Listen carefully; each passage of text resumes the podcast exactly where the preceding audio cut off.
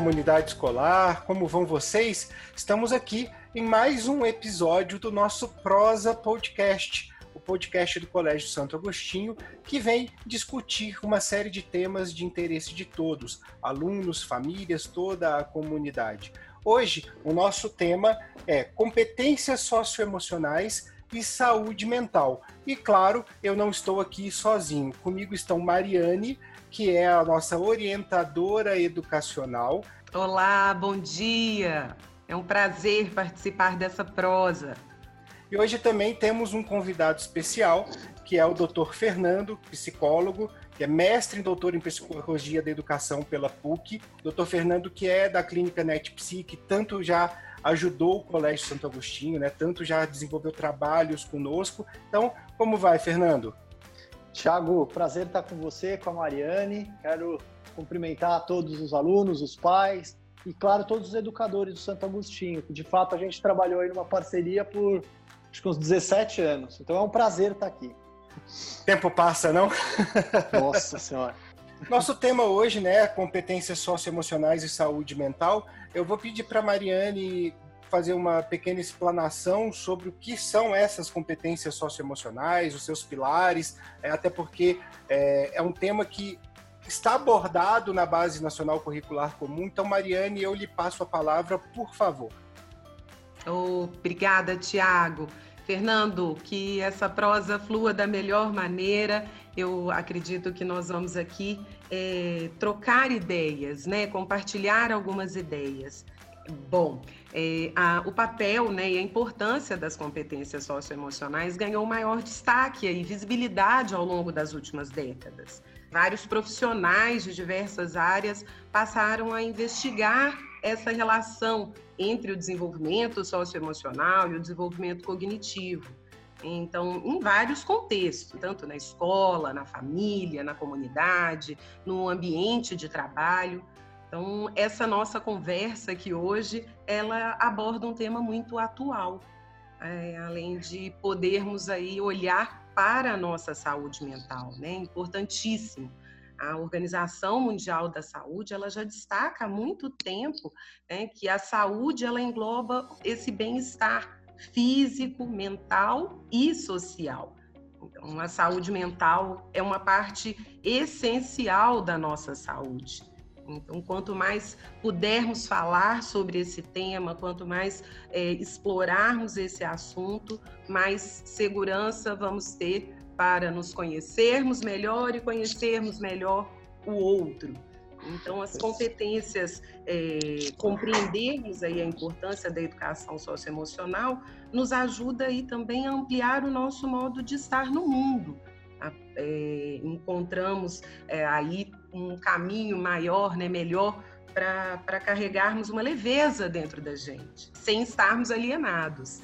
Fernando, eu conto com você aí, né, contribuindo um pouco mais na, na sua expertise de consultório para falarmos um pouco sobre a importância dessa autoconsciência. A educação socioemocional, ela, é, como destaca na a Base Nacional Comum Curricular, o Tiago já disse, ela se apoia em alguns pilares, então como a, auto, a autoconsciência, a autogestão, a consciência social, e vamos começar aí falando um pouquinho sobre a autoconsciência. A, a, na percepção, na visão agostiniana, a autoconsciência é justamente essa via da interioridade, esse contato da pessoa é, com as suas forças, com as suas limitações também.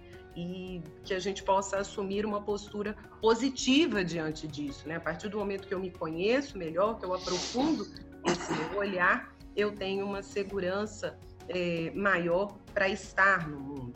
Ariane, é, é um prazer nós trocar essas ideias. E quando você fala de autoconsciência, você falou de autogestão, eu fico pensando, o tempo todo aqui nós estamos falando de saúde mental, uh, de propiciar uma maior qualidade de vida emocional para as pessoas uh, e uma vida cognitiva. Agora, é tão difícil porque essa definição que é da Organização Mundial de Saúde uh, ela varia de cultura para cultura, porque tem um aspecto cultural que vai indicar diferenças sobre o que é saúde mental. Então, uma saúde mental numa comunidade como a nossa aqui em São Paulo, o que é considerado saúde mental às vezes é diferente se você for para um país asiático, uh, europeu. Não tem exatamente um padrão de certo e errado na saúde mental do ponto de vista psicológico. Mas o que a gente quer é desenvolver uma consciência maior para que a pessoa tenha uma qualidade de vida e consiga suportar as crises, vamos dizer, que a vida nos coloca. Você concorda com isso? Muito, Fernando. É exatamente isso é, que eu penso e que cada vez mais, né, nos atendimentos que fazemos, é, nós, nós podemos aí é, aprofundar, aprimorar o, o, nosso olhar para o outro, né? Nós saímos Perfeito. transformados. E a cultura, sim, ela influencia muito. Né? O, o, o, quanto ca, cada cultura é, possibilita né? a, a, a pessoa se conhecer melhor. Né?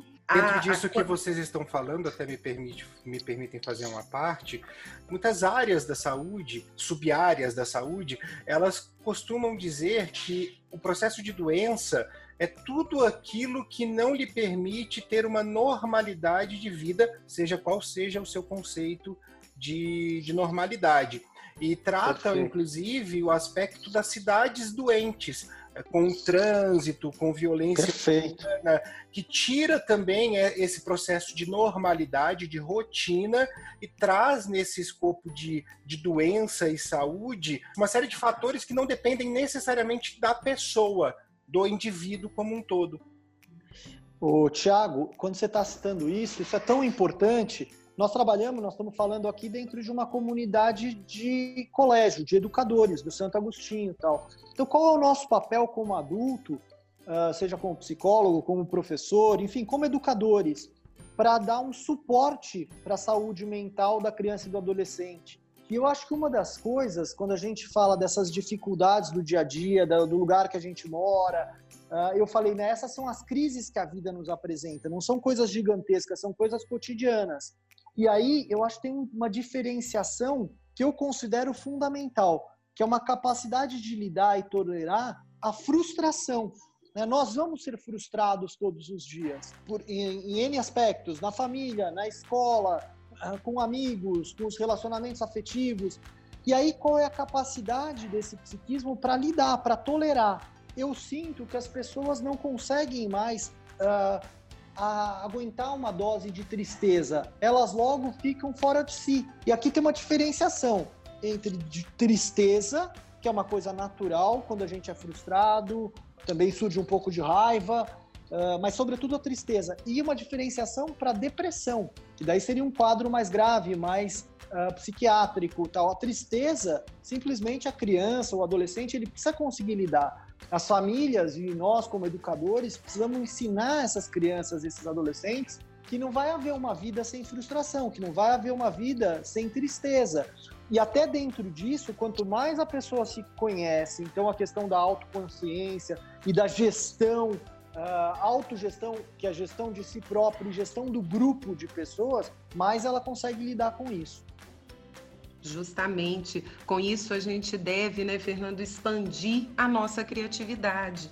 Perfeito. É, eu entendo que para aprendermos a lidar, como você bem disse, é, todos nós vivenciamos frustrações e tudo vai depender da forma como nós encaramos essas frustrações. A partir do momento em que eu tenho a oportunidade de parar para pensar diante de um, de um problema, de uma situação inusitada que eu vivencio, como que eu vou me posicionar diante disso. Então, como você bem disse, é ensinar as crianças a expressarem os sentimentos, a nomearem os sentimentos, né? Isso é, Perfeito. É, precisa ser muito explorado, porque nós muitas vezes não sabemos nem nomear esse caos interior. Muitas vezes ele não é, não, nós não compreendemos muito bem. Então, é importante pararmos, a calma, né? Termos calma para poder aprender aí a distinguir e a nomear, organizando melhor esse nosso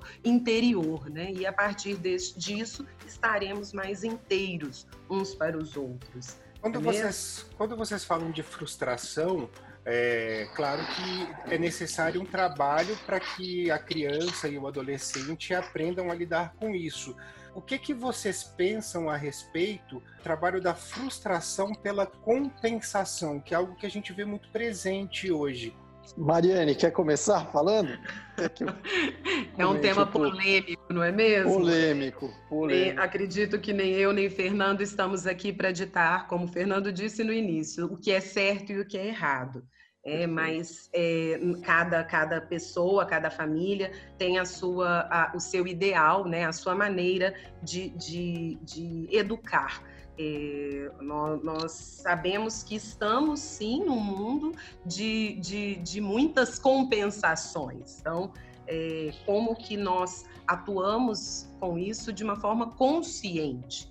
Abrir concessões então, é, são às vezes necessárias, mas a gente tem que ter muita clareza do, de algumas consequências disso. O que, que você pensa disso, Fernando? Eu penso assim, né? Eu concordo muito com o que você está falando e entendo que a criança ela precisa ter, e o adolescente, eles precisam ter um lugar de segurança. Esse é o papel da família, esse é o papel da escola. Infelizmente, muitas vezes eu vejo aqui no consultório e em trabalhos nos colégios que as famílias acabam transferindo pro colégio, para os educadores esse papel. Uh, de como tolerar as coisas, e aí a família espera que o colégio eduque o filho. Não. Uh, e em casa fica numa compensação, uh, às vezes com uma uma permissividade muito grande. Então, obviamente, eu como psicólogo, eu como psicanalista, sou contra um rigor excessivo, sou contra uma pessoa autoritária, mas eu sou a favor e acho necessário que a família tenha autoridade, que o colégio tenha autoridade, quer dizer, crie regras claras e faça-se cumprir essas regras, porque isso dá segurança para todo mundo, tanto para a criança quanto para o adolescente.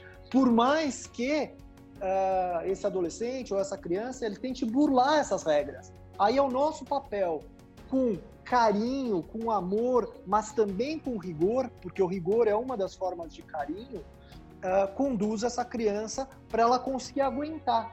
Senão a criança e o adolescente não conseguem aguentar nada. Quer dizer, qualquer tipo de cobrança, a pessoa sai de si. E isso, tá, isso é um erro. Então eu vejo muito isso no consultório.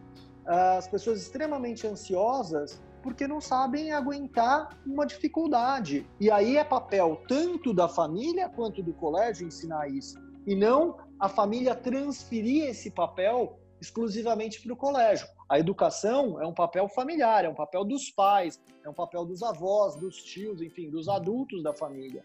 Perfeito. É, você me, me, faz lembrar aí da nossa é, corresponsabilidade. Enquanto é, as pessoas precisam é, estar mais, estarem mais seguras né, de, de assumirem esse papel de autoridade, não, não autoritárias, não é, são situações diferentes. É, ser autoridade, eu, eu, eu, me sinto segura da forma como eu conduzo a, a, a minha relação com o outro. Pensando nessa, nessa ideia da corresponsabilidade, nós podemos pensar no outro pilar que é a consciência social.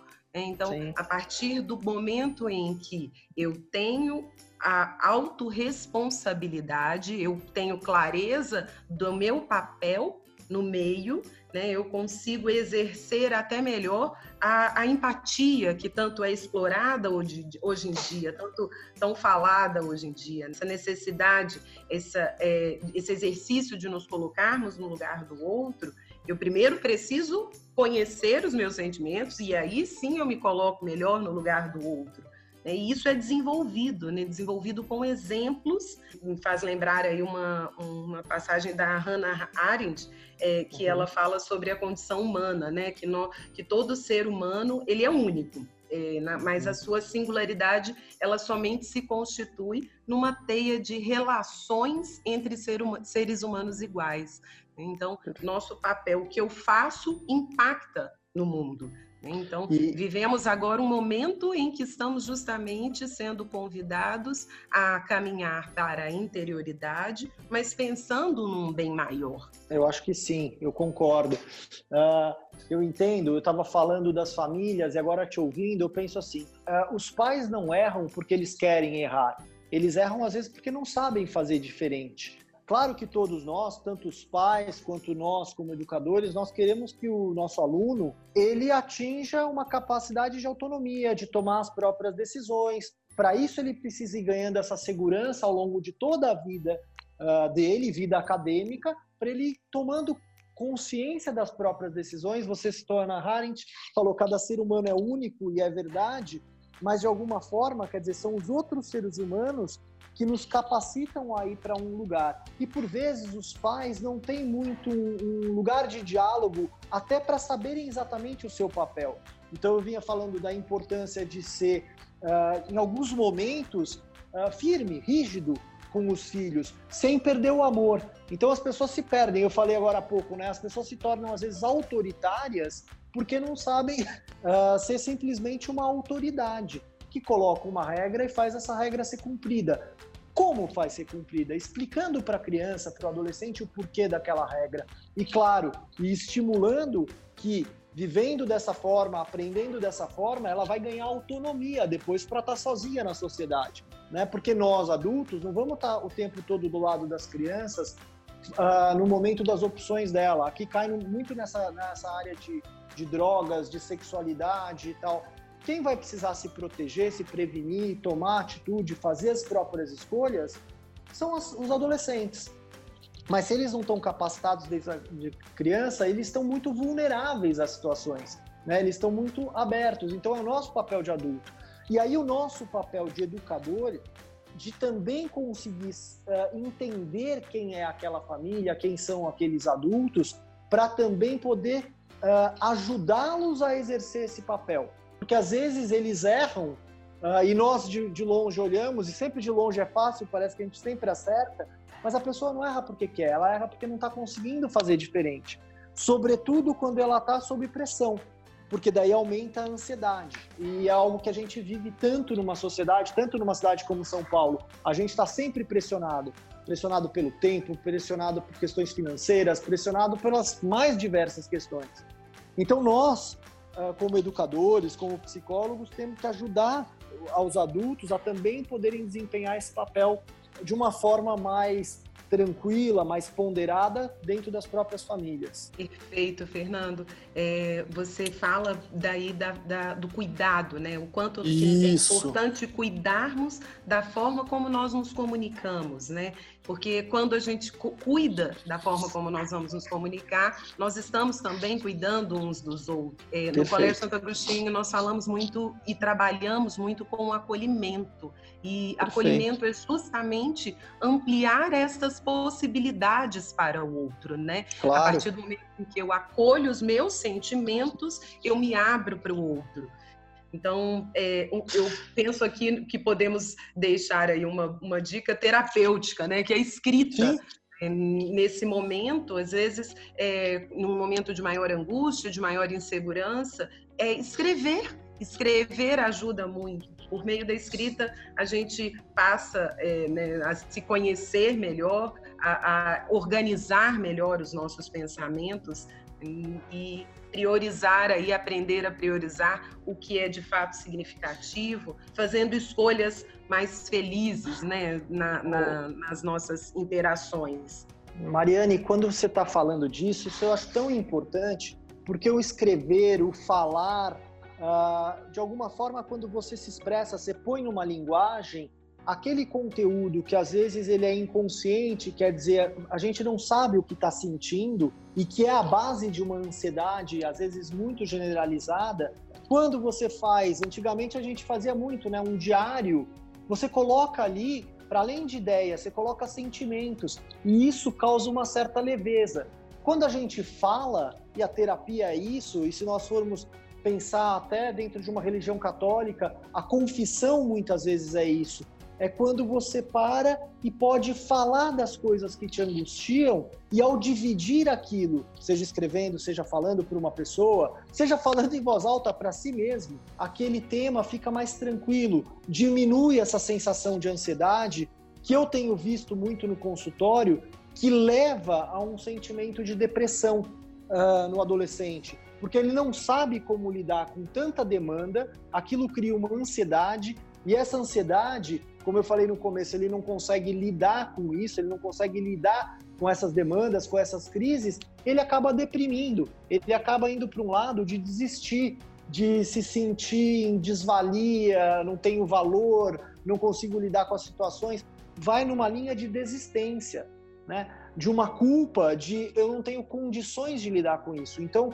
quando a gente acolhe, quando a gente cuida, a gente está evitando de alguma forma tudo isso. A gente está estimulando esse autoconhecimento, essa autonomia e essa capacidade de lidar com os desafios né, da vida, da vida estudantil, da vida profissional, da vida familiar, enfim, do nosso dia a dia nós ocupamos um papel aí de mediador, né? Mediadores nas, nas, relações e ajudando, auxiliando a cada um, a pessoa, as pessoas é, na, na, travessia existencial que cada um tem. Então, é, nessa busca de compreensão e aceitação aí da, da, do fluxo da vida, não é mesmo, Fernando? Isso, isso. Nosso tempo, infelizmente, tá, está acabando. Eu vou encaminhar, então, Mariane e Fernando para as nossas considerações finais e faço aqui a vocês dois o convite, se tiverem algum, alguma indicação para oferecer a todos nós aqui, a quem está nos ouvindo, para se aprofundar nesse tema, nessas, nessas competências socioemocionais, por favor, também o façam. É sempre bom a gente ter mais conhecimento, buscar por mais conhecimento. Bom, Mariane, vai você, por favor. Obrigada, Fernando. Eu, eu ia justamente agradecer, agradecer a oportunidade de eh, termos um, mais um espaço para falarmos. O, é, o, prosa tem essa característica né, de conversa, de conversa leve. E falar com você, Fernando, é uma grande alegria. Ficamos muito felizes aí com é, por você ter, né, ter se disponibilizado a bater este papo e principalmente da, dentro da nossa área, o olho brilha. Se deixarmos, vamos ficamos aqui mais de 20, 40 minutos. Com é certeza. Deixo aqui então uma dica de leitura. Na verdade, vou destacar duas. É, um, um, texto do André Comte Sponville, é um filósofo francês que escreve sobre o, é, o, o título do livro é O Pequeno Tratado das Grandes Virtudes. Ele fala justamente que a virtude ela pode ser ensinada por meio do exemplo. E um outro, uma outra dica de leitura que eu deixo é da jornalista Leila Ferreira, que ela escreve algumas crônicas e o título do, do livro é Viver Não Dói. Bom, é, ficam aí essas duas dicas e novamente ah, eu agradeço. É, são excelentes dicas, Mariana, eu concordo muito com, com essas duas sugestões suas. Para mim é um prazer estar falando com o Tiago e com você e participando de novo das coisas do colégio. Eu queria só complementar uma coisa que eu, que eu deixei de falar agora há pouco. Nós estávamos falando dessa importância do falar, do escrever, como uma maneira de digerir esses sentimentos. E eu diria, visando o quê? Visando uma maior criatividade. Então tem um outro conceito importante, que é brincar. A gente fala muito de criança. Brincar de verdade não fingir que está brincando. Uma criança, quando ela está brincando, ela está expressando uma série de, de sentimentos, de angústias ali. Isso tudo nós estamos prevenindo esses problemas futuros. Então, crianças brincarem com bonecos ou qualquer tipo de brincadeira, jogos, eh, questões lúdicas, ah, muito do psiquismo, de um peso psíquico, ele vai sendo uh, colocado ali na brincadeira e a criança se tranquiliza depois. Então a gente tem que estimular muito isso. Muitas vezes a gente quer só que as crianças aprendam, aprendam línguas, aprendam uh, diversas coisas e não dá tempo da criança se divertir. Então, para nós adultos ou adolescentes, eu acho que esse escrever, esse falar, ele é muito organizador de ideias e sentimentos. E para a criança é a brincadeira. E aí vou acrescentar ainda uma sugestão de leitura que eu acho muito gostosa, que é um livro do Násio, uh, que é um psicanalista francês, que chama O Prazer de Ler Freud. Ele é da Jorge Zahara Editora. Uh, eu acho que algumas dessas ideias seriam bem, bem facilmente encontradas nesse livro. E como nós estamos falando para um colégio para educação, eu vou citar uma brasileira, que é a Maria Cristina Kupfer, uh, da USP, ah, ela tem um livro que chama Freud e a Educação, o mestre do impossível. Também é uma leitura muito bacana para a gente pensar a educação aproximando de uma, de uma visão uh, psicanalítica, mas não ortodoxa, uh, aberta, algo que a gente possa realmente uh, aproveitar no dia a dia, porque às vezes a psicanálise ela é muito fechada. Bom, quero agradecer a você, Mariane, ao Tiago, agradecer a todo o colégio, a esse espaço que está sendo aberto e estou sempre à disposição de estar participando com vocês. Um abraço e obrigado. Eu agradeço muito a participação, Fernando, Mariane, e convido ao nosso público a sempre buscar aqui no Spotify, no iTunes Podcast, no Google Podcast, por esse Prosa Podcast, sempre um papo muito gostoso, um papo prazeroso, que você pode acessar a qualquer hora e qualquer lugar, né? Um pouquinho de prosa a qualquer hora e qualquer lugar. Então, eu me despeço de todos vocês agora. Um grande beijo e até o próximo episódio do Prosa Podcast.